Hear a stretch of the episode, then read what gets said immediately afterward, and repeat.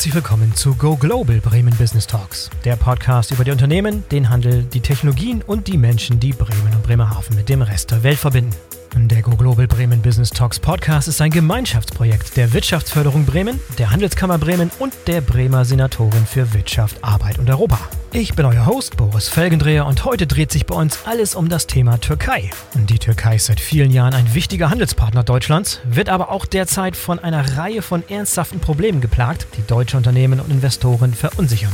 Die ohnehin schon galoppierende Inflation in der Türkei hat zuletzt wieder deutlich angezogen. Im Oktober lagen die Verbraucherpreise 85,5 Prozent höher als vor einem Jahr. Die Erzeugerpreise stiegen im gleichen Zeitraum sogar um 150 Prozent. Aber unser Gast, Dr. Markus Slevogt, beschreibt die Türkei als ausgesprochen resilientes Land, das auch aus dieser Phase gestärkt hervorgehen wird. Markus selber kam 1999 über die Deutsche Bank in die Türkei und hat seitdem das Land und seine Leute schätzen und lieben gelernt. Er war viele Jahre der Präsident der Deutsch-Türkischen Industrie- und Handelskammer in der Türkei und präsentiert sich in unserem Gespräch als absoluter Fachmann für die deutsch-türkischen Handelsbeziehungen abseits der geläufigen Schlagzeilen. Ich wünsche euch viel Spaß. Hallo Markus, herzlich willkommen zum Go Global Bremen Business Talks Podcast. Schön, dass du dabei bist. Hallo Boris, freut mich sehr. Und endlich mal wieder eine Live-Aufnahme. Wir sind hier in den Heiligen Hallen der Handelskammer Hamburg, nicht ja, der Handelskammer Bremen. Genau, wir sind in Hamburg, das dürfen wir nicht vergessen. Aber so wie ich verstanden habe, Hamburg und Bremen sind immer im Schulterschluss, insbesondere weil auch der Hauptgeschäftsführer der Hamburger Kammer einen sehr engen Bezug zu Bremen hat. Ja, aber beim Thema Fußball hört die Freundschaft auf. Ja gut, das, das da möchte ich mich jetzt raushalten, denn äh, für deutschen Vereinsfußball habe ich mich leider nie interessiert. Aber du bist äh, Besiktas? Nein, nein, nein. Auch, da halte ich mich bewusst äh, von fern. Auch da bist du Denn in, in, Istanbul muss man da neutral sein. Mhm. Denn man sollte immer sagen, sind ganz tolle drei Vereine oder mittlerweile sogar vier, die da ein bisschen mitspielen. Und da muss man sich aber zurückhalten, auf jeden Fall. Ja. Was hat dich in die Türkei vertrieben? Wie bist du und wann bist du da hingekommen? Also ich bin seit 1999 in der Türkei. Hab das Gute ist, dass du den Ort hier gewählt hast in der Hamburger Kammer, denn äh, ich habe in dem Gebäude gegenüber begonnen, meine berufliche Karriere, nämlich am ersten. Nicht im Rathaus, sondern bei der Deutschen Bahn? Nein, auf der anderen Seite am Adolfsplatz. okay. 1997, am 1. Juli, begann ich bei der Deutschen Bank hier in Hamburg ja. und war dort internationaler Trainee hatte dann die Gelegenheit, dank äh, der Deutschen Bank vieles zu sehen, ob es Frankfurt gewesen ist, ob es New York gewesen ist, ob es Zürich und Genf gewesen ist. Und dann in Genf 1999 war es mir dann aber ganz offen gesagt ein bisschen zu langweilig. Alle fanden das ganz toll. Ja, du bist ja in der Schweiz und in der Schweiz ist es gut für Familie und da kannst du auch schnell mal zum Skifahren fahren. Und ich sage, ich will aber nicht zum Skifahren fahren. Ich möchte was im Bankgeschäft und in der Welt erleben. Und so ging ich den so lange auf die Nerven, bis sie mit einer neuen Lösung kamen. Und das war dann äh, die Repräsentanz in Istanbul. Und da bin ich dann hingegangen, 1999 im August. Das war dann just leider auch zu der Zeit eines Erdbebens. Oh. Und das war sehr bedauerlich und sehr traurig. Ähm, aber auf der anderen Seite ähm, danach und nach einer Finanzkrise 2001, äh, die dann auch nochmal das Land finanziell durchgeschüttelt hat, hat die Türkei einen sehr, sehr interessanten Lauf genommen und hat sich ökonomisch sehr stark entwickelt, viele, viele Reformen durchgeführt. Und das war eine so hochinteressante Zeit, auch als Banker. In der Zeit habe ich in wenigen Monaten mehr gelernt als viele Banker in 30 Jahren. Mhm. Denn mal am eigenen Leibe ähm, unglaublich hohe Inflation zu erleben, aber auch äh, Kurzfristzinssätze von sage und schreibe in der Krise von 7200 Prozent ist etwas, was ähm, sich eigentlich ein Banker in unseren Breitengraden hier, ob es in Frankfurt, London oder New York ist, nicht vorstellen kann.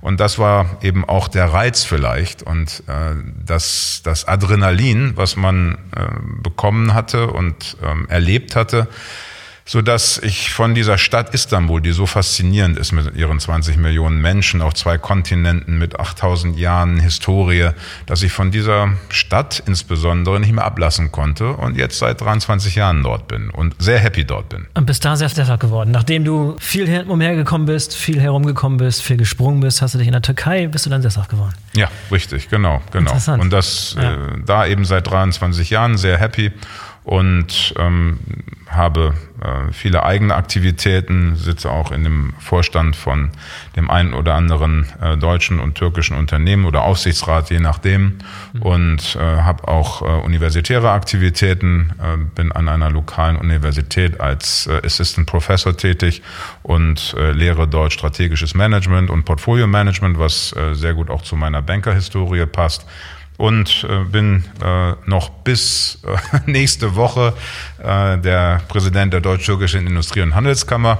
Und bin das seit sechs Jahren ähm, und freue mich, äh, dass ich dann ähm, mich wieder noch etwas stärker auf meine eigenen Business-Themen konzentrieren kann, denn diese Kammertätigkeit, die mich sehr happy gemacht hat, als Ehrenamt, hat aber fast zwei Tage pro Woche in Anspruch genommen. Und wenn man das sechs Jahre macht, freut man sich, dass man vielleicht diese zwei Tage jetzt verstärkt noch in die eigenen Business-Themen investieren kann. Ja, wenn du zurückblickst, diese 23 Jahre, die du jetzt dort vor Ort bist, was war so rückblickend so die Blütezeit, wo, wo die, die Zeit, wo wirklich die, die Wirtschaft und die Politik und die Gesellschaft in der Türkei wirklich so auf dem aufsteigenden Ast war? Rück, rückblickend gibt es da so, ein, so einen Schlüsselmoment, so ein, so ein paar Phasen, die wirklich rausstechen aus diesen Jahren? Mm, also die Türkei ist ein sehr, sehr komplexes Gebilde oder auch äh, die, die, die, die, die Gesellschaft in der Türkei ist ein sehr, sehr komplexes Gebilde. Ich bin seit 23 Jahren da und ähm, habe immer das Gefühl, wenn ich mit Menschen über die Türkei rede, insbesondere auch hier in Deutschland,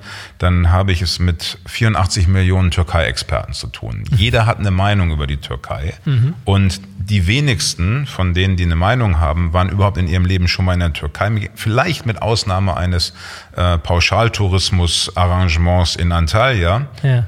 Ähm, aber ansonsten haben sie überhaupt keine Erfahrung mit dem Land und selbst nach 23 Jahren sage ich immer noch, dass ich ein Lehrling in dem Land bin.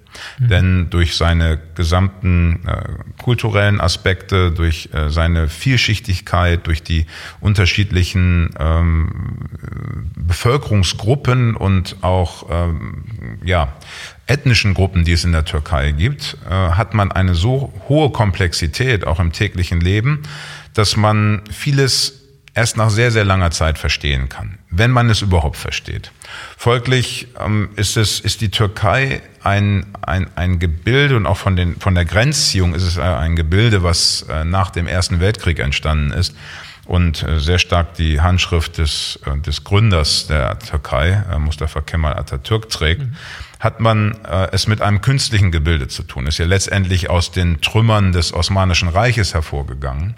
Und somit ist es sehr schwer zu sagen, in diesem ganzen Entwicklungsprozess, den man äh, seit äh, der Gründung der Türkischen Republik 1923 gesehen hat, zu sagen, das ist nun letztendlich die Blütezeit oder das ist die Blütezeit. Ich glaube, es ist ein, ein regelmäßiges Hin und Her. Man, es ist ein bisschen volatil äh, oder sehr volatil, kann man fast sagen. Mhm. Es ist ähm, man kann nicht immer ähm, nur behaupten, dass jede Zeit besonders attraktiv und lukrativ gewesen ist, aber die Grundtendenz ist aufwärts gerichtet. Wenn man allein sich zum Beispiel die Wirtschaftszahlen ansieht, ein, ein Beispiel kann ich dort immer sehr gut nennen.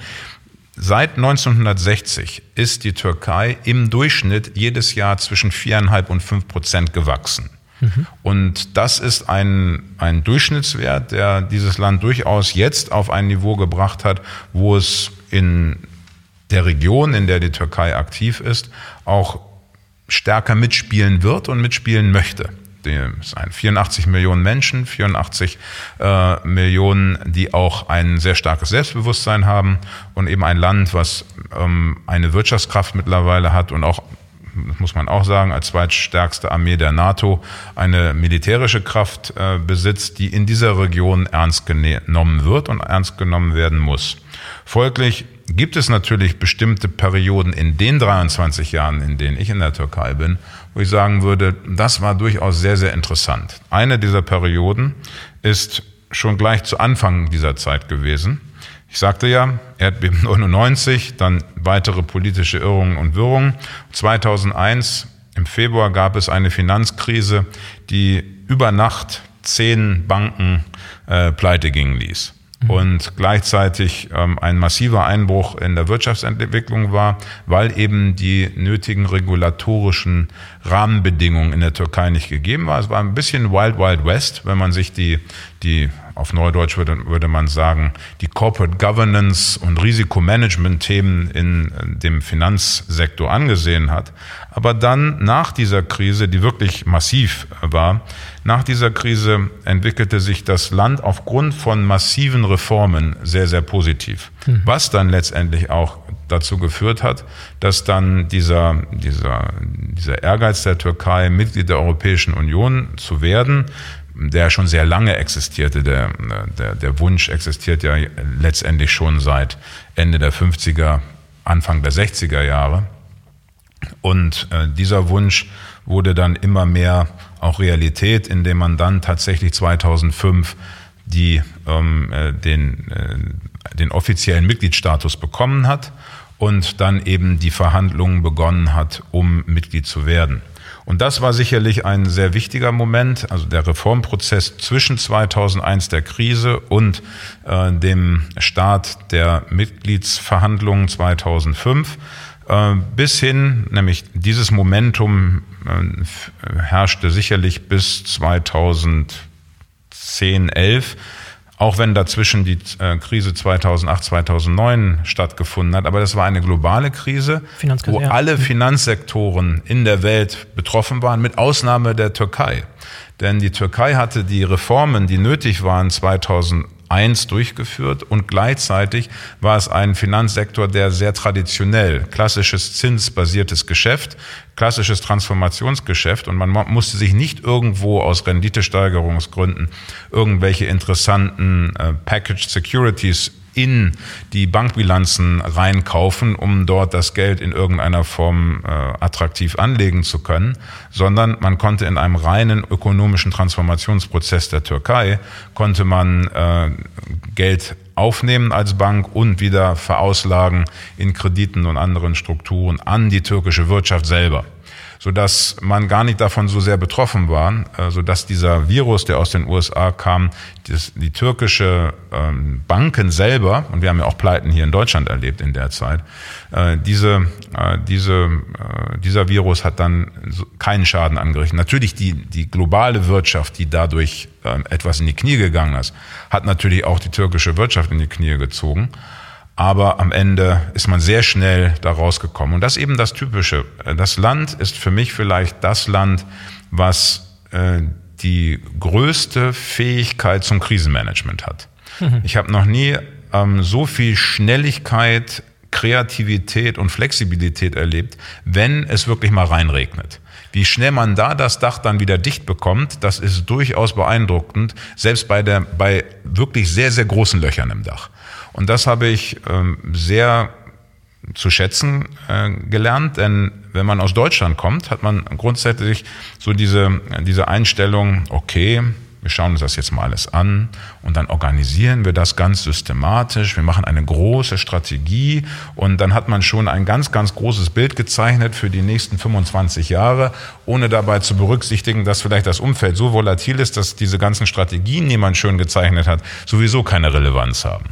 In der Türkei denkt man mehr kurzfristig. Pragmatischer. Und sehr pragmatisch, wenn es natürlich, wie ich schon sagte, reinregnet. Auf der anderen Seite ist man da wiederum aufgrund dieser Mentalität ist man nicht so sehr ähm, gut im langfristigen Strukturieren und Planen. Wenn man aber beides, also die, beides zusammenführt, dann kommt man eigentlich ähm, ganz gut zusammen und kann eigentlich zwischen Deutschland und Türkei sehr, sehr tolle Themen entwickeln. Es gibt sogar ein türkisches Sprichwort, was heißt, das heißt, beginne wie ein Türke und ende es wie ein Deutscher. Oder beende okay. es wie ein Deutscher. Und sehr das cool. ist ein äh, sehr schönes Sprichwort in dieser Hinsicht. Und da ist eine Menge, eine Menge Weisheit drin. Und das macht die Türkei eben auch äh, an dieser Stelle sehr sympathisch, diese Flexibilität ja. und die Möglichkeiten, die man im schnellen Handeln sieht. Und wo wir gerade von großen Löchern in den Dächern sprechen, du bist Banker, du schaust wahrscheinlich auf die Inflation in der Türkei, du schaust auf den Kurs der Lira. Wie schätzt du die Situation ein? Das ist keine einfache Situation. Hm, äh, das ist vielleicht die Grundannahme, die man hat, wenn man von hier schaut. Und mhm. Äh, man natürlich, also in keinem Umfeld ist Inflation in den Größenordnungen, die wir sehen, und das geht ja bis in dreistellige Dimensionen hinein, ja. Ähm, dass man dann sagt, das ist etwas Gutes. Inflation ist per se etwas, was durchaus negativ ist für langfristige Investitionsperspektiven, die man hat. Und es ist natürlich auch etwas für die durchschnittliche Bevölkerung, was äh, sehr ernsthaft in deren Privatleben äh, durchaus Probleme auslöst. Ähm, vollkommen klar, dass das nicht so ganz einfach ist. Auf der anderen Seite aber ähm, muss man, und ich kam eben 99 dorthin, daher kenne ich dieses Umfeld noch. Damals war, war die Inflation auch bei 75 bis 100 Prozent. Ich kann mich noch erinnern, dort gab es so Anzeigen in den Hotellobbys. Äh, abends bin ich ins Bett gegangen, morgens bin ich aufgestanden, äh, schaute wieder auf die Anzeigentafel und ich dachte, oh Gott, oh Gott, was denn jetzt schon wieder passiert? Also der Türk-Lira-Kurs war automatisch immer äh, ein Kurs, der sich abschwächte gegenüber den, äh, den, den anderen äh, Währungen, ob es nun äh, Euro, Dollar, Franken oder was auch immer war. Insofern mit Inflation umzugehen, das ist etwas, was, äh, glaube ich, ein, ein, ein, ein, ein genetischer Vorteil der türkischen Ökonomie ist und, der türkischen Businessleute. Denn man hat auch gelernt, sich gegen die Inflation zu schützen, in der Art und Weise, wie man, ähm, man investiert sehr viel in, in Immobilien, man investiert sehr viel in Gold, man investiert sehr viel in Fremdwährung. Und insofern äh, schützt man sich automatisch dagegen. Und dieser Reflex, auch wenn man viele Jahre jetzt äh, gesehen hat, wo die Inflation teilweise sogar in diesen Jahren, die ich auch gerade angesprochen hatte, auf, äh, auf ähm, ja, einstelligem Niveau gewesen ist, trotzdem ist, wenn die Inflation dann wiederkommt, ist sofort der Reflex da, um sich darauf einzustellen. Und dann ist auch die Frage, wie stark beeinträchtigt es ein Unternehmen. Das ja. hängt natürlich immer sehr stark davon ab, wie das Geschäftsmodell aufgebaut ist.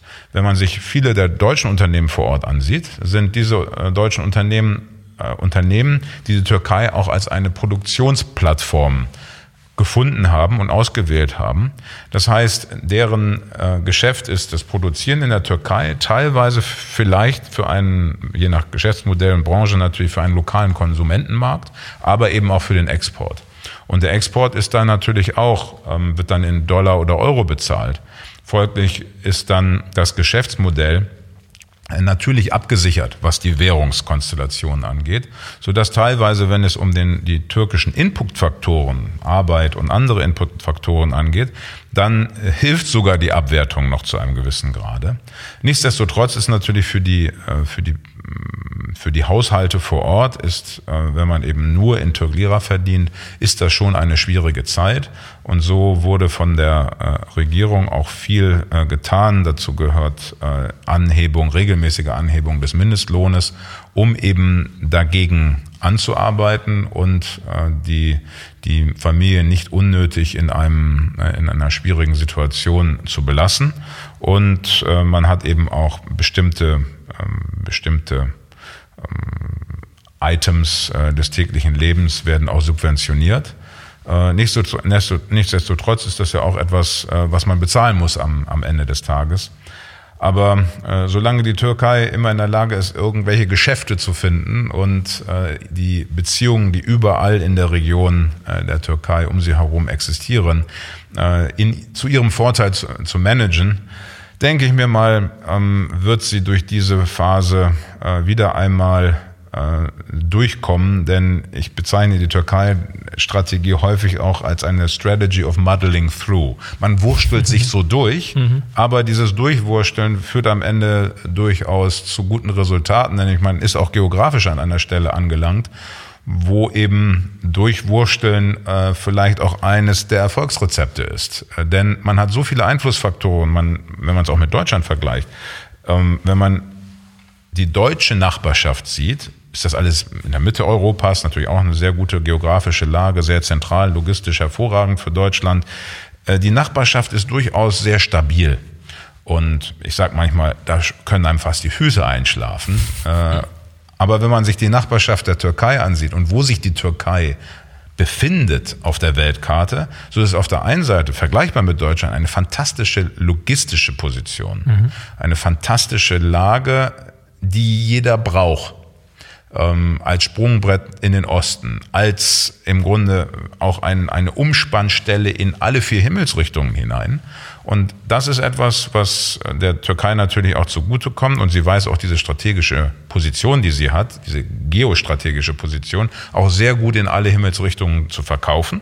Mhm, und, und das äh, ist, ist auch verständlich und ist auch Teil der Strategie, das gehört dazu. Aber man muss eben in dieser Region, wenn man sich ansieht, mit wem man Anrainer ist, man, man, hat, äh, man hat eine Grenze mit dem Iran, man hat eine Grenze mit Syrien, man hat eine Grenze mit Irak, man hat auf der anderen Seite vom Schwa äh, man hat auf der anderen Seite vom Schwarzen Meer hat man gerade äh, just eine kriegerische Auseinandersetzung. Und man beherrscht dann auch noch den Zugang zum Schwarzen Meer. Äh, gleichzeitig ist man ein Land, das genau wie Deutschland sehr stark von seiner Brainpower abhängig ist, was gut ist, denn da kann man nicht in dieses äh, typische ökonomische äh, äh, hineinfallen, der, äh, der Dutch Disease, so wie man das nennt, äh, sehr stark von Natural Resources abhängige oder das Wirtschaftsmodell ist sehr stark bei einigen Ländern von Natural Resources abhängig, die diese dann aus dem Boden holen und verkaufen. Russland ist ein wunderbares Beispiel dafür. Und äh, die Türkei hat in der Form keine Natural Resources. Okay, es wurde ein bisschen Gas gefunden im Schwarzen Meer und es gibt natürlich diese berühmten Diskussionen um, äh, um auch entsprechende Energievorkommen Vorkommen im Mittelmeer. Aber wenn es jetzt erst einmal um die, die Entwicklung der Wirtschaft der letzten Jahrzehnte ging, waren eigene Natural Resources nicht unbedingt sehr wichtig, aber die Brainpower ist wichtig. Und so, somit hat die Türkei sich zu einem Industrieland entwickelt und zu einem Industriestandort. Und in all dieser Gemengelage ist wahrscheinlich, wenn man ähm, an der Stelle ist, wo die Türkei ist, mit der Nachbarschaft und mit dem strategischen Interesse, das man selber, das aber auch andere Länder haben, mit diesem Hin und Her ist man eigentlich auch sehr gut bedient des sich Durchwurstelns. Denn mhm. jeden Tag kommt was Neues, jeden Tag ist was anderes. Wie wird sie denn die Türkei aus dieser Krise wieder rauswursteln? Was muss denn passieren, um diese Inflationskrise möglichst schnell zu überwinden? ich glaube, Sicht? wir sollten, ähm, es ist in dem Sinne keine Krise. Denn wenn man von Krise ausgeht, dann müssen auch andere Faktoren negativ sein. Wenn man sich aber das Wirtschaftswachstum der Türkei ansieht, im letzten Quartal waren es über sieben Prozent, dann kann man nicht davon reden, dass es eine Krise ist. Es ist eine, es ist sicherlich eine erschwerte Situation, in der man sich bewegt, aber eben mit einer Mentalität, die daran gewöhnt ist und mit einer äh, eben Historie, die durchaus in der Vergangenheit immer zu hohen Inflationsraten geführt hat, auch einer durchaus nennen wir sie, unorthodoxen äh, Wirtschafts- äh, und Zentralbankpolitik und Zinspolitik. Aber gut, das können wir nur als einen großen empirischen Versuch äh, betrachten. Ob er dann tatsächlich gelingt, das äh, sei ähm, ja dann mal zu beobachten. Das ist an dieser Stelle noch nicht zu sagen. Aber das äh, ist etwas, was äh, die Türkei ähm, sehr eigenständig und äh, ohne in irgendeiner Form auf empirische äh, Erfahrungen sich berufen zu können, durchführt. Okay, muss man mit leben. Aber es ist in dem Sinne keine Krise, solange die Wirtschaftssituation und das Wirtschaftswachstum auf dem Niveau ist, auf dem wir sind. Es, wenn das massiv ähm, zusammenbrechen sollte, könnte man von einer Krise reden. Das haben wir aber an dieser Stelle nicht, denn die Türkei hat mehrere Vorteile, die sie mit in die Waagschale bringt, auch an dieser Stelle in äh, dem gesamten weltwirtschaftlichen ökonomischen Kontext. Denn die Türkei durch ihre geografische Lage, der Nähe oder letztendlich auch Teil Europas zu sein und ähm, über eine sehr gute industrielle Basis zu verfügen, ist etwas für viele Unternehmen, egal von wo auf der Welt, wo sie sich sagen, okay, wir müssen die Produktion, die wir zu großen Teilen auch in Europa und in der Umgebung der Türkei haben, die müssen wir auf solide Beine stellen. Das heißt, die Inputfaktoren, die wir dafür brauchen, dürfen nicht in irgendeiner Form plötzlich Mangelware werden. Also die, diese, die Lieferketten und die Neudeutsch Supply Chains dürfen nicht wieder wie bei, während der Pandemie durchbrochen werden oder zerbrochen werden, sodass plötzlich die Bänder äh, nicht mehr laufen, weil bestimmte sehr stark auf Just-in-Time-Produktion getrimmte Produktions Systeme nicht mehr funktionieren. Das heißt, viele der, äh, der internationalen Unternehmen, die auch in Asien aktiv sind, haben gesagt, wir brauchen Alternativen. Das heißt, es wird jetzt auch aus diesen Unternehmen heraus stärker in der Türkei investiert. Das heißt, nicht nur die typischen Großunternehmen sind in der Türkei präsent, sondern viele auch der Mittelständler fragen sich immer mehr, wie stellen wir das sicher? Wie stellen wir den sicher, dass wir den Markt um die Türkei und den Konsumentenmarkt äh, Türkei selbst, der ja sehr groß ist, sicherstellen, beliefern können und gleichzeitig auch unsere Produktion Richtung Europa hin sicherstellen können. Folglich ist die Konsequenz dessen, dass man eine Produktionsstätte in der Türkei aufbaut. Und das Gute ist, die Türkei ist Teil der äh, Teil Europas trotz allem, insbesondere dadurch, dass sie Teil oder dass sie da, ähm, dass sie eine Zollunion mit Europa hat. Und diese Zollunion ist ein, ein sehr, sehr wertvoller Aspekt äh, des türkischen Standortes, den auch viele asiatische Unternehmen mittlerweile nutzen, um in der Türkei zu investieren, was ihnen dann einfacher Zugang zum europäischen Markt liefert. Mhm. Äh, insofern hat die Türkei viele Vorteile, die ihr immer wieder in irgendeiner Form eine Lifeline und eine Möglichkeit und eine Absicherung geben, dass in irgendeiner Form die Wirtschaft trotz allem, wenn es um äh, die, die, die, das Wirtschaftswachstum und die Stabilität dessen angeht, dann einigermaßen stabil hält. Mhm. Glaubst du, dass die Türkei aus, ich, ich sage jetzt nochmal einmal Krise, obwohl ich genau weiß, dass du den Begriff nicht so gerne magst, aus dieser schwierigen Situation gestärkt hervorgehen wird? Und ist vielleicht eine Chance der, der Neuerfindung? Wohin muss sich die Türkei neu erfinden?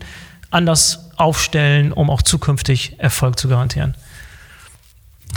Das griechische Wort Krise hat auch in der Übersetzung äh, immer das äh, Thema der Chance. Mhm.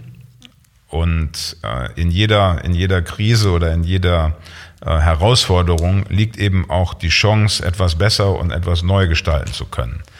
Die Türkei hat aufgrund wieder einmal der geostrategischen Lage hat eigentlich immer die Impulse, sich jeden Tag neu erfinden zu können und zu müssen. Das ist nicht eine Frage, dass jetzt gerade die Krise oder auch nicht Krise äh, ein, ein wesentlicher Bestandteil dessen ist und ein Treiber ist, dass man jetzt das gesamte Modell der Türkei äh, über den Haufen werfen müsste und neu definieren muss, sondern es ist eher ein gradueller Prozess. Natürlich, die geografische Lage, die Logistikvorteile, die die Türkei mit sich bringt. Wir haben eine gute äh, Straßenverkehrsinfrastruktur und wir brauchen, müssen nicht über die Fluganbindung reden. Die Türkei hat einen viel größeren Flughafen in sehr viel kürzerer Zeit gebaut, als es äh, also, die Bundesrepublik je zustande bekommt, äh, aus welchen Gründen auch immer. Insofern, und dieser Flughafen, und das ist auch immer etwas, man hat immer von diesen Infrastrukturprojekten geredet, die ja so furchtbar groß sind und ja nur äh, solche Symbol- und Prestigeobjekte sind. Nein, stopp. Dieser Flughafen zum Beispiel war nötig und ist eine wichtige Drehscheibe nun in der Region. Genauso auch wie Brücken und anderes äh, dazu beigetragen haben, um die Infrastruktur in dem Land nach oben zu fahren. Die äh, European Bank for Reconstruction and Development äh, EBRD hat das auch zusammengefasst in einem ihrer jüngsten Reports, haben sie gesagt, dass äh, die Infrastruktur, die die Türkei gebaut hat, ein wesentlicher Beitrag ist für die wirtschaftliche Entwicklung des Landes. Und wenn man sich Autobahnen und anderes ähm, und andere Infrastrukturelemente auch in der, dem Grad, wie modern sie sind, auch in der Stadt Istanbul ansieht, dann fragt man sich wirklich, äh, was haben wir in Deutschland verpasst an vielen Stellen und äh, was haben wir an Infrastruktur, die wir dagegen halten können. Und insofern ist es nicht unbedingt eine, eine Krise, sondern die Türkei muss sich weiterentwickeln. Das größte Problem, wenn wir es mal so ausdrücken wollen, was die Türkei hat, ist mehr ein, eine Frage des Wirtschaftsmodells, aber nicht im Sinne jetzt der Geldpolitik oder sonstiger Fragestellung. Das ist eher ein, ein temporäres äh, Thema. Es ist mehr die Fragestellung, womit will die Türkei in Zukunft im Weltmarkt wettbewerbsfähig sein? Mhm. Das Geschäftsmodell war bis auch heute noch ein sehr stark auf Produktionsplattform basiertes, ich nenne das mal auf Englisch Copy-Paste.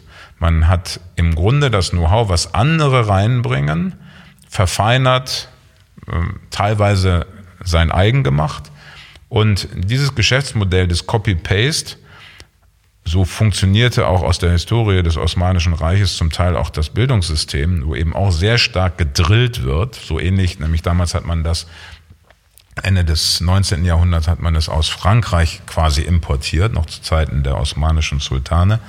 Und das französische System ist auch sehr auf äh, Drill und damals gerade auch auf Drill äh, basiert gewesen, weniger auf kreative eigene Leistung. Da hat mhm. das deutsche System natürlich einen großen Vorteil, weil das selber Denken ist sehr gewünscht und äh, das kannte man und kennt man nicht so genau in den, in den Bildungssystemen in der Türkei. Und hier ist es sehr wichtig, dass die Türkei eben noch stärker innovativ wird, noch stärker in der Lage ist, ähm, selber einen Mehrwert zu schaffen, einen Mehrwert, der wettbewerbsfähig ist, der nicht nur darauf basiert, dass jemand anders mit dem Know-how gekommen ist und man das vielleicht verfeinert und eben man eine Produktionsplattform ist, sondern man etwas Neues entwickelt. Das heißt aber nicht, dass das nicht schon gibt.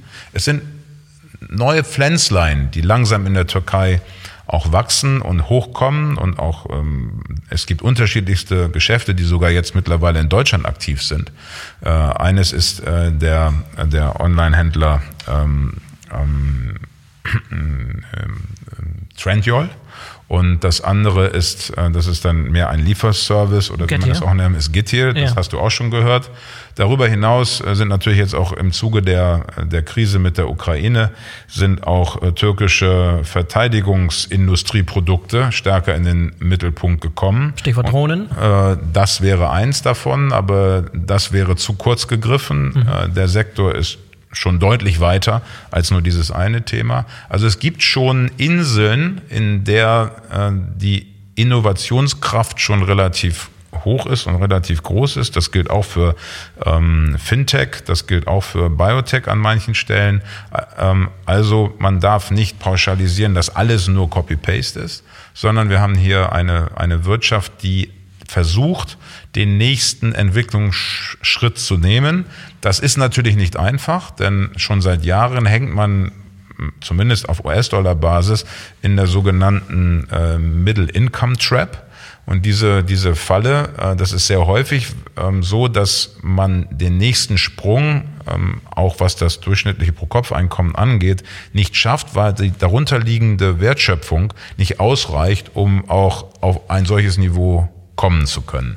Und das ist bei der Türkei in den letzten zehn Jahren etwa der Fall, wo man zumindest nominal in US-Dollar gerechnet, immer auf ein und demselben Pro-Kopf-Einkommen, sogar tendenziell sogar äh, durch die hohe, äh, also die, durch die, den Verfall der Türk-Lira sogar noch etwas stärker äh, eher ähm, zurückgehen im US-Dollar denominierten Pro-Kopf-Einkommen in der Türkei, da rumeiert und nicht aus den Puschen kommt, aber mit den Innovationsprozessen, die in Gang gesetzt sind, glaube ich, äh, über die nächsten 20, 25 Jahre wird sich da noch einiges ändern. Ja, gerade wenn es um Thema Innovation geht, hat die Türkei eine gesunde Startup-Kultur. Du hast jetzt gerade Getir und Online-Händler genannt, die vor kurzem noch Startups waren. Ja. Ist, kann man inzwischen von einer gesunden Startup, von einem gesunden Startup-Ökosystem in der Türkei sprechen oder gibt es noch Verbesserungsbedarf? Äh, kann man das. Mhm. Es gab zum Beispiel auch ein, äh, ein Unicorn, was äh, während der Pandemie verkauft wurde. Das äh, war Peak Games. Die sind für 1,8 Milliarden US-Dollar über den Tisch gegangen, von einem amerikanischen Gaming-Unternehmen gekauft worden. Also mhm. die Gaming-Industrie spielt auch in der Türkei eine sehr große Rolle. Ähm, für mich hat, also ich denke immer, ähm, vielleicht bin ich dazu zu altmodisch, das mag vielleicht am Upbringing hier auf der gegenüberliegenden Straßenseite zu tun haben. Ich denke immer in größeren ökonomischen Zusammenhängen und ich finde die ganze Diskussion, die man überall hat über Startups, finde ich eigentlich etwas übertrieben. Mhm. Äh, jeder empfindet das äh, Startup-Dasein äh, Ökosysteme das Heilbringende ist für, äh, für jegliche Form von äh, Ökonomie. Das ist so, aber können wir mal diesen Start-up ähm, neumodischen Terminus wegnehmen und einfach sagen, ähm, es gab Unternehmen, zum Beispiel äh, Ende des 19. Jahrhunderts oder im 19. Jahrhundert, Siemens war ein Start-up-Unternehmen und ein, ein Innovator hat angefangen, äh, dort eine kleine Klitsche zu bauen, die dann ein Weltkonzern geworden ist. Äh, wichtig ist, dass man Innovation fördert, dass man in der Lage ist, auf Dauer und kontinuierlich in einem evolutorischen Prozess ähm, Innovationen zu generieren. Und das ist etwas, was nicht nur mit dem reinen, mit der reinen engen Definition von Startups zu tun hat. Das ist eine äh, ein, ein grundsätzliches Prinzip. Das ist ein, eine Einstellung, eine unternehmerische äh, und eine ökonomische Einstellung, die man hat und die schon äh, Josef Schumpeter als, äh, als großer Ökonom definiert hat, dass das die Basis der ökonomischen Entwicklung ist. Ja. Wenn du mit deutschen Unternehmen sprichst, die vielleicht auch mit dem Gedanken spielen, in der Vergangenheit gespielt haben, jetzt mit dem Gedanken spielen, in der Türkei zu investieren, dort nicht nur Copy-Paste zu machen, sondern zum Beispiel auch innovative neue Produkte herzustellen, in Austausch mit der türkischen Wirtschaft. Was sind so typische Vorurteile, mit denen du zu kämpfen hast? Typische Dinge, die deutsche Unternehmer einfach nicht verstehen in Bezug auf die Türkei? Mhm. Diese. Ich dachte, die Liste wäre lang an Missverständnissen. Die Liste ist äh, vielleicht viel zu lang, denn ich sprach es ja schon am Anfang an. Wir haben in der in Deutschland haben wir 84 Millionen Türkei-Experten. Ja. Wir haben noch nicht nur 84 Millionen Bundestrainer und jetzt auch natürlich 84 Millionen Virologen, sondern wir haben 84 äh, Millionen Türkei-Experten.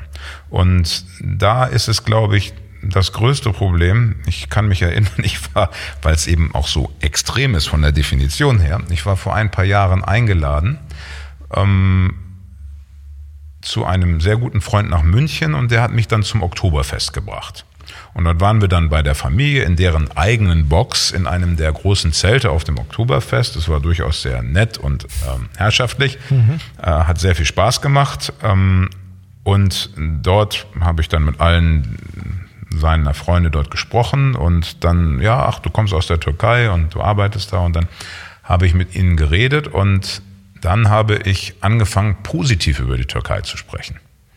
Und dann ähm, fingen sie plötzlich an, alle die Nase darüber zu rümpfen. Okay. Denn in, in Deutschland ist es im Grunde so ein bisschen Mode, Türkei-Bashing zu betreiben. Aus vielen Gründen. Das mag mit Personen zu tun haben, das mag mit der Art und Weise, wie kommuniziert wird, zu tun haben, das mag mit auch natürlich, wie so oft, mit etwas Fremden zu tun haben.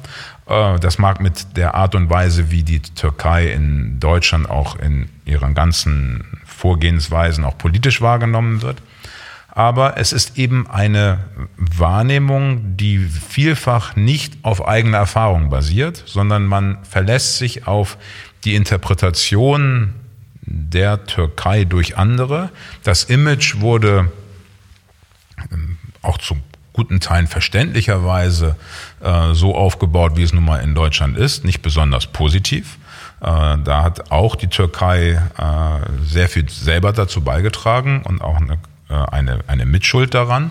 Aber natürlich, wenn man sich in Türke, also in der Türkei ökonomisch betätigen möchte, muss man einfach über den Schatten springen und sagen, ja, da mag es gewisse Fragezeichen geben, aber abgesehen davon und wenn man sich die reinen Wirtschaftsdaten ansieht, da ist vielleicht etwas, was für mich interessant sein könnte. Da ist für mich eine Wirtschaft, die kontinuierlich auch mit natürlich gewissen Hiccups wächst und die für mich äh, attraktiv sein könnte als Produktionsstandort oder als Standort in die ganze Region hinein, dann muss man in den sauren Apfel beißen, dann muss man in die Türkei fahren und da mal auch ein paar Tage mehr verbringen, mit vielen Menschen dort reden, sich an, Dinge ansehen, denn das, was man vor Ort vorfindet, ist an vielen Stellen sehr viel besser als das, was als Image aus vielen Gründen, die ich schon angesprochen habe, hier in Deutschland ankommt. Ich kann nur jedem empfehlen, und das ist letztendlich auch Aufgabe einer Außenhandelskammer, ja.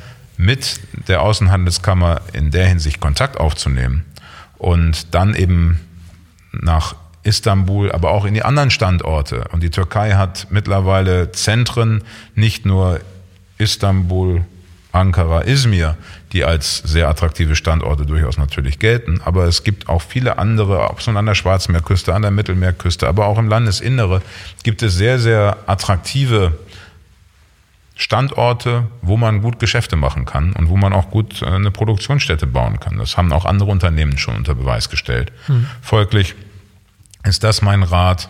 Kommt und schaut es euch vor Ort an. Das ist meistens besser, als äh, nur darauf zu, äh, seine Entscheidung zu basieren, äh, die sehr stark durch ein gewisses vorgefertigtes Image existieren. Mhm. Beschreibt doch mal das Netzwerk von deutschen Unternehmen dort vor Ort. Wie sieht das aus? Wie gut ist das vernetzt? Welche Unternehmen sind da typischerweise unterwegs? Ist es wahrscheinlich von bis große Konzerne, aber auch Mittelstand? Also wir, wir, wir, wir, reden, wir reden nie über unsere Mitglieder direkt, aber ich kann dir gerne so ein bisschen, also wir nennen nie die einzelnen Unternehmen aber du beim kannst Namen. große Unternehmen nennen, die typischerweise in der Türkei erfolgreich sind, große Standorte haben.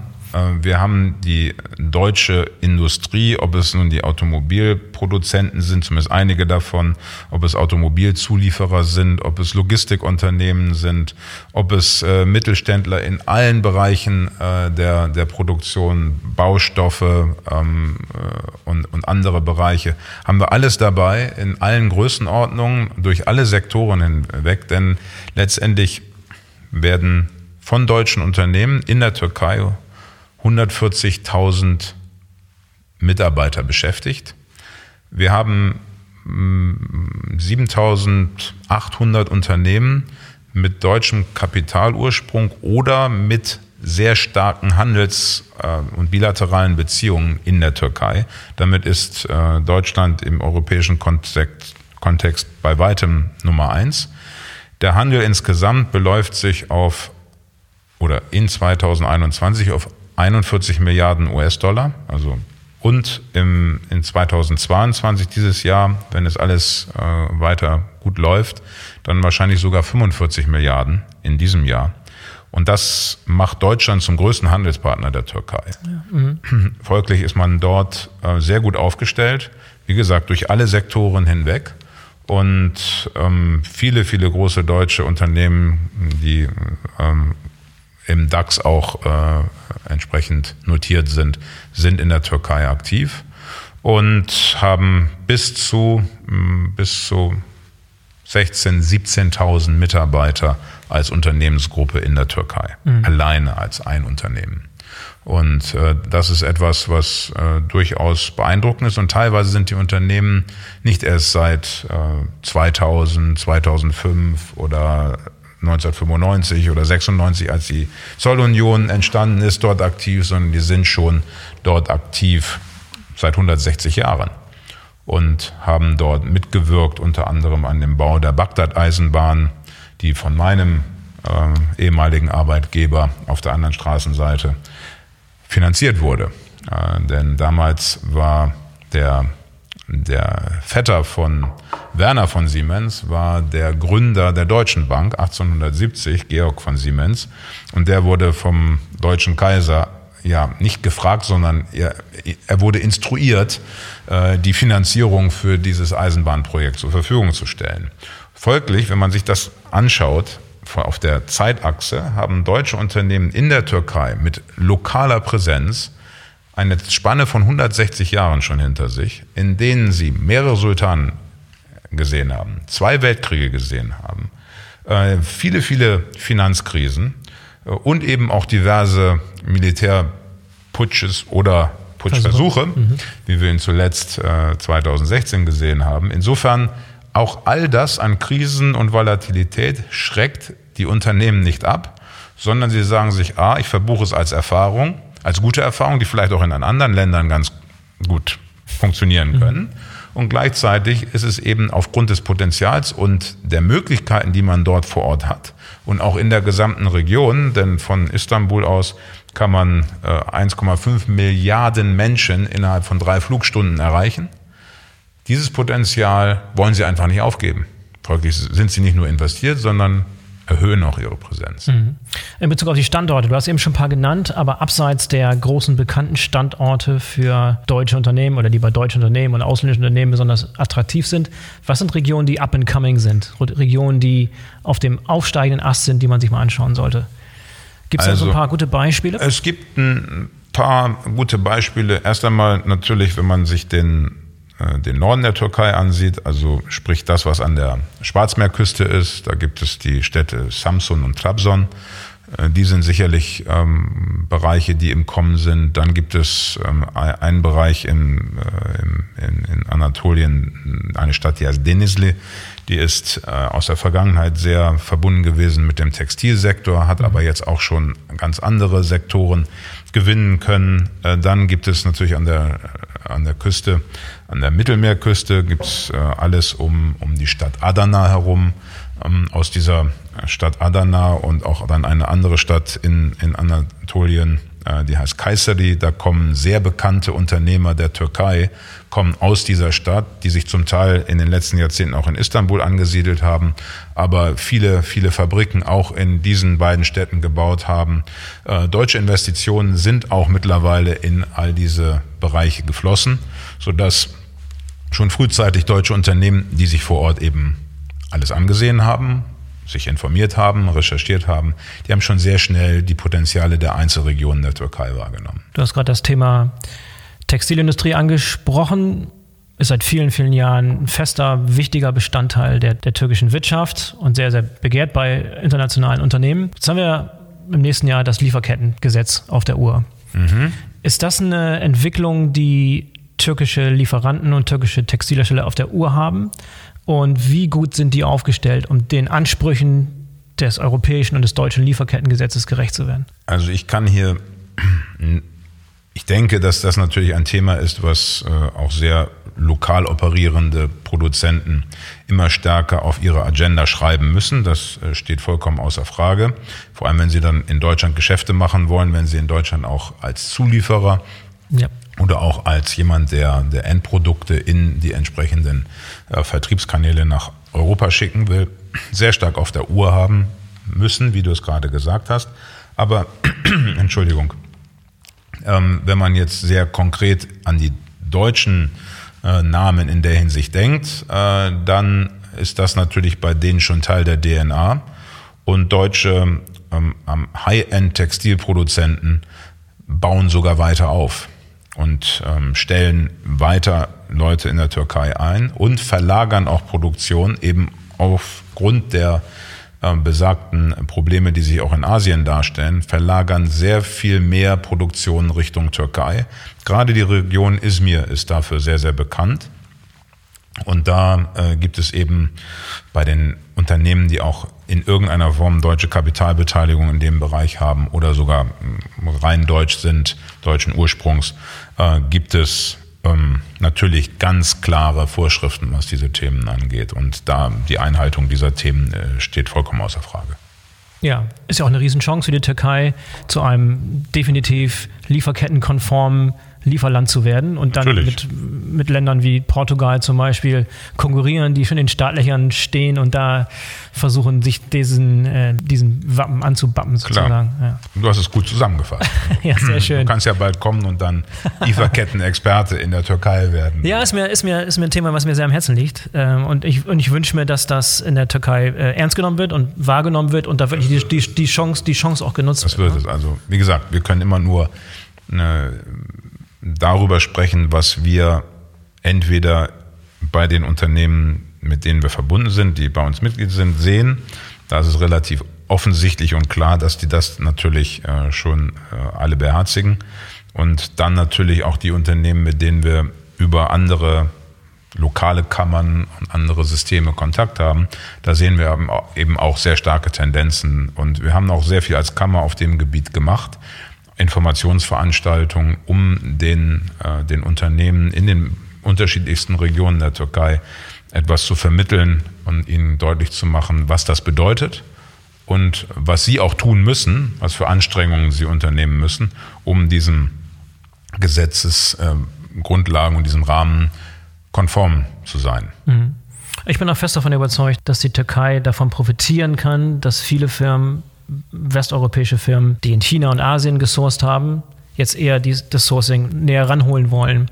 Natürlich, aus, die, aus vielerlei Gründen. Aus vielerlei genau. Gründen. Und, und kann Riesenprofiteur davon sein, das ist meine Meinung, ja. Ja, und das, das bringt die Türkei immer mehr auf die Agenda von vielen Unternehmen. Mhm. Definitiv. Markus, was gibt es abschließend zu sagen, wie du das Ganze zusammenfassen würdest? Du hast ein sehr, sehr ich will nicht sagen rosigen, aber so auf jeden Fall optimistischen Outlook und eine Beschreibung der Situation geschildert. Das Wort Krise hast du nicht so gerne in den Mund genommen. Du hast es eher als eine schwierige Phase, Rough Waters vielleicht, eine raue Phase beschrieben. Aber abschließend, was ist so dein, äh, dein Ratschlag an deutsche Unternehmen und Unternehmer, die mit dem Gedanken spielen, mit der Türkei Handel zu treiben, beziehungsweise dort aktiv zu werden? Mir macht das sehr viel Spaß, wie du das jetzt zusammengefasst hast. und ich bin ja, ich bin ein optimistischer Mensch. Das ist mhm. so ein bisschen meine, ja. das ist so meine Grundeinstellung. Also bei mir ist das Glas immer halb voll, mhm. grundsätzlich, egal wie schwierig es auch im eigenen Leben äh, schon äh, gewesen ist, so dass ich immer versuche, aus der Not eine Tugend zu machen und vielleicht habe ich das auch ein bisschen mir angeeignet. Das ist so auch ein, ein Lebensgefühl, was die Türkei einem vermittelt. Mhm. Und das habe ich am Ende auch sehr geschätzt. Früher war ich so in der ganzen Art und Weise, wie ich in Deutschland aufgewachsen bin, erzogen wurde, war ich immer jemand, der sehr viel in Plänen und Strukturen gedacht hat und jetzt kommt das und dann kommt das und dann kommt das. Und dann hat man die Tendenz dazu, dass man zu sehr über das, was kommen könnte, nachdenkt, als das zu genießen, was man jetzt hat und wo man jetzt steht an dieser Stelle. Und äh, dieses, das wird wieder äh, neumodisch Mindfulness genannt, aber Mindfulness ist eigentlich wahrscheinlich etwas, was die Türken erfunden haben. Oder zumindest die am Mittelmeer lebenden Menschen die haben in gewisser Weise sich das zu eigen gemacht, dass sie nicht immer darüber nachdenken, was morgen kommt, sondern einfach mal nur den Tag genießen, in den Tag hineinleben und dann, wenn was wirklich Problematisches kommt, dann versuchen sie relativ zügig eine Antwort darauf zu finden und mit der Strategie ist man ja, wie man sieht, gar nicht mal so schlecht äh, gefahren. Und ich sehe immer die, die Einstellung in Deutschland auch auf andere ähm, Themen und andere Länder gerichtet, ist immer mehr die Tendenz des Glases ist halb leer. Und man hat immer so eine pessimistische Einstellung und man hat immer das Gefühl, dass den armen Menschen in Deutschland so ein bisschen die Last auf den Schultern liegt und dass sie dann auch noch diesen Frust, den sie vor sich herschieben, am liebsten gerne auch noch in andere Richtung abgeben wollen.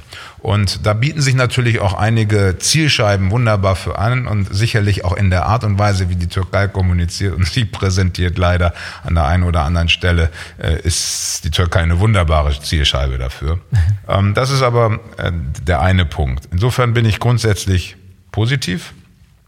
Und das, was ich in 23 Jahren erlebt habe, man muss ja auch sagen, der Mensch ist schon seit 23 Jahren in der Türkei. Also irgendwas muss es ja da geben, denn sonst ist ja das Einfachste, was ich machen könnte, meinen Koffer packen und das Land wieder verlassen. Aber das tue ich nicht, weil ich eben sehe, okay, ähm, mit den richtigen Inputfaktoren, mit, den, mit der richtigen Einstellung, mit äh, der nötigen gedanklichen Flexibilität kann man in der Türkei sehr erfolgreich sein.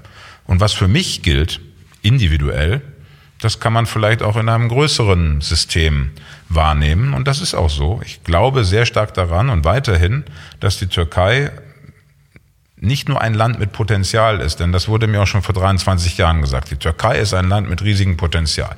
Das ist ja schön und gut. Aber wenn man mir das 23 Jahre später auch noch sagt, dann hat man wahrscheinlich in den 23 Jahren verpasst, aus dem Potenzial was zu machen. Aber es ist nur die halbe Wahrheit. Man hat was draus gemacht, zu einem guten Teil. Und ich glaube, man wird auch noch in der Zukunft daraus mehr machen können. Und dieses Potenzial zu ernten, diese Möglichkeiten mitzunehmen, dazu kann ich eigentlich nur jeden auffordern. So schwer es manchmal sein könnte und so, so schwer es auch vielleicht erscheinen mag aus politischer Perspektive, aus der Sicht, die man äh, gegenüber einer, einem Land hat, was durchaus die Welt aus einem anderen Blickwinkel sieht, als man es in Deutschland sieht. In vielen Dimensionen, in allen Systemen des, der Gesellschaft, des Gesamtsystems, sieht man das Leben aus einer anderen Perspektive. Das muss man akzeptieren. Wenn man das nicht kann, darf man sich mit diesem Land nicht auseinandersetzen. Und äh, es hat aber, da es nun mal da liegt, wo es der liebe Gott hingelegt hat, hat es ein enormes Potenzial. Und einige meiner Bankerfreunde in der Türkei haben äh, gesagt, dass durch diese Neubewertung der Türkei, das heißt letztendlich durch diese Abwertung und all das, was wir gesehen haben in der letzten Zeit, inklusive Inflation, wurden die Vermögenswerte der Türkei massivst abgewertet und auf ein Niveau abgewertet, was eigentlich, so, wenn man, und wir sitzen ja hier am Standort einer alten Börse, äh, wenn man es aus Sicht eines Börsenmaklers oder Händlers äh, oder Investors betrachtet. Klare Kaufempfehlung, sagst du? Klare Kaufempfehlung, denn die, die, die Bewertung ist so günstig, dass man eigentlich an dieser Stelle ähm, zuschlagen sollte, denn es könnte Veränderungen geben, an jeder Stelle der Türkei, denn das Land ist extrem volatil, die plötzlich die Bewertung neu definieren könnte. Und dann wird es deutlich teurer werden. Mhm. Und das ist eben der, das, was ich sehe im Moment, unabhängig von allen Irrungen und Wirrungen, die wir links und rechts vielleicht zu sehr sehen aus deutscher Sicht, uns aber nicht um den Kern kümmern, nämlich die Bewertung von Assets. Mhm. Könnte die Wahl im nächsten Jahr so ein Schlüsselmoment sein oder erwartest du keine großen Überraschungen dort? Das ist wieder, genau, Perspektive. Das ist ein sehr, sehr offener Punkt und ein sehr weites Feld. Und aus türkischer Sicht, ich habe gerade gesagt, wie kurzfristig man in der Türkei denkt. Diese Wahlen werden irgendwann vielleicht im Juni stattfinden nächsten Jahres.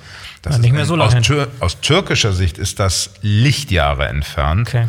Und auf dieser Wegstrecke und Zeitstrecke kann noch so, so viel passieren. Ähm, und vielleicht sollte man sich nicht zu sehr davon abhängig machen, dass alles passiert, wenn das passiert oder nicht, sondern man muss einfach wieder mal Strategy of Muddling Through, man muss einfach ähm, vielleicht das beiseite schieben und im Auge haben, egal was passiert, wo ist der Kern der Bewertung? Und wenn man verstanden hat, dass es niedrig bewertet ist, dann ist eigentlich zu jedem Zeitpunkt und egal was für Termine und Events noch in der Zukunft liegen, ein guter Zeitpunkt zur Investition. Sagt der Banker. Markus, vielen, vielen Dank für das tolle Gespräch heute. Schön, dass du dabei warst. Schön, dass wir uns persönlich sehen konnten hier in den Heiligen Hallen der Hamburger Handelskammer. Ich wünsche dir eine gute Rückreise. Wann geht's zurück für dich? Hast du noch einige, einige Termine? Einige Termine und einige Aktivitäten hier, vor allem äh, eben mit anderen wichtigen und guten Kontakten in der alten Heimat. Und dann geht es morgen Abend wieder zurück und dann wieder in das geliebte Istanbul, aus dem geliebten Hamburg. Hervorragend. Genieß die Zeit noch hier und mach's gut. Dankeschön. Vielen Dank, Boris. So, das war der Go Global Bremen Business Talks Podcast zum Thema Türkei. Ich hoffe, euch hat's gefallen und ihr seid beim nächsten Mal wieder dabei. Denkt dran, den Go Global Bremen Business Talks Podcast zu abonnieren, damit ihr keine der kommenden Folgen verpasst. Wer weiteren Beratungsbedarf beim Thema Türkei sieht, der sei daran erinnert, dass die Wirtschaftsförderung Bremen unter der Marke Bremen Invest seit 2011 ein eigenes Akquisitions- und Repräsentanzbüro in Bremens Partnerschaft Izmir unterhält. Der Repräsentant Erol Tüfekci steht dort für Unternehmen mit Interesse an der Expansion nach Deutschland und nach Bremen für alle Fragen zur Verfügung. Die Handelskammer unterhält zudem enge Verbindungen zu den deutschen Außenhandelskammerbüros in der Türkei. Die AHK Türkei ist mit Büros in Istanbul, Izmir und Ankara vertreten. Also, die Unterstützung ist da. Für heute sage ich Tschüss und auf Wiederhören. Bis zum nächsten Mal. Euer Boris Felgendreher.